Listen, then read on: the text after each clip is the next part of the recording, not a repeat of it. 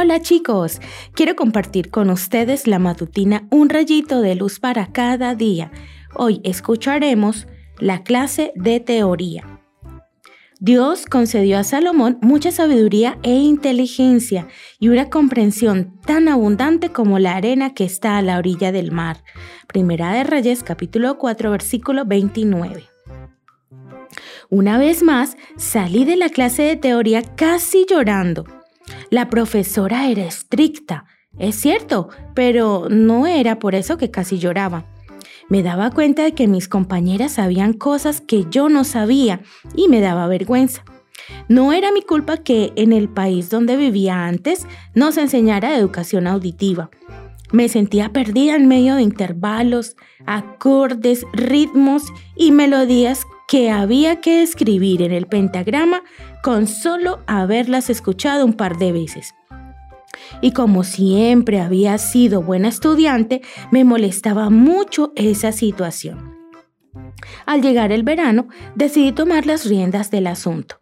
Quizá no llegaría a ser la mejor en teoría, pero iba a poner todo de mi parte para poder saber lo que tenía que saber en mi clase. Sabía que Dios podía ayudarme.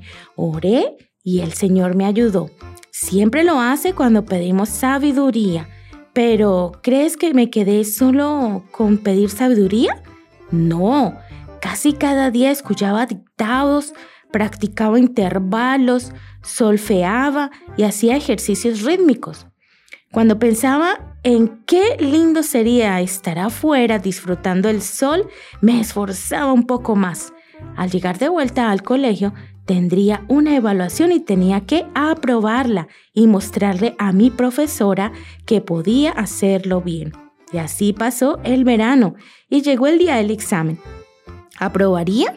Sí, cuando la profesora me dio mi calificación me sentí feliz. Todo el esfuerzo había valido la pena y Dios, sin duda, me había dado sabiduría de acuerdo a su promesa.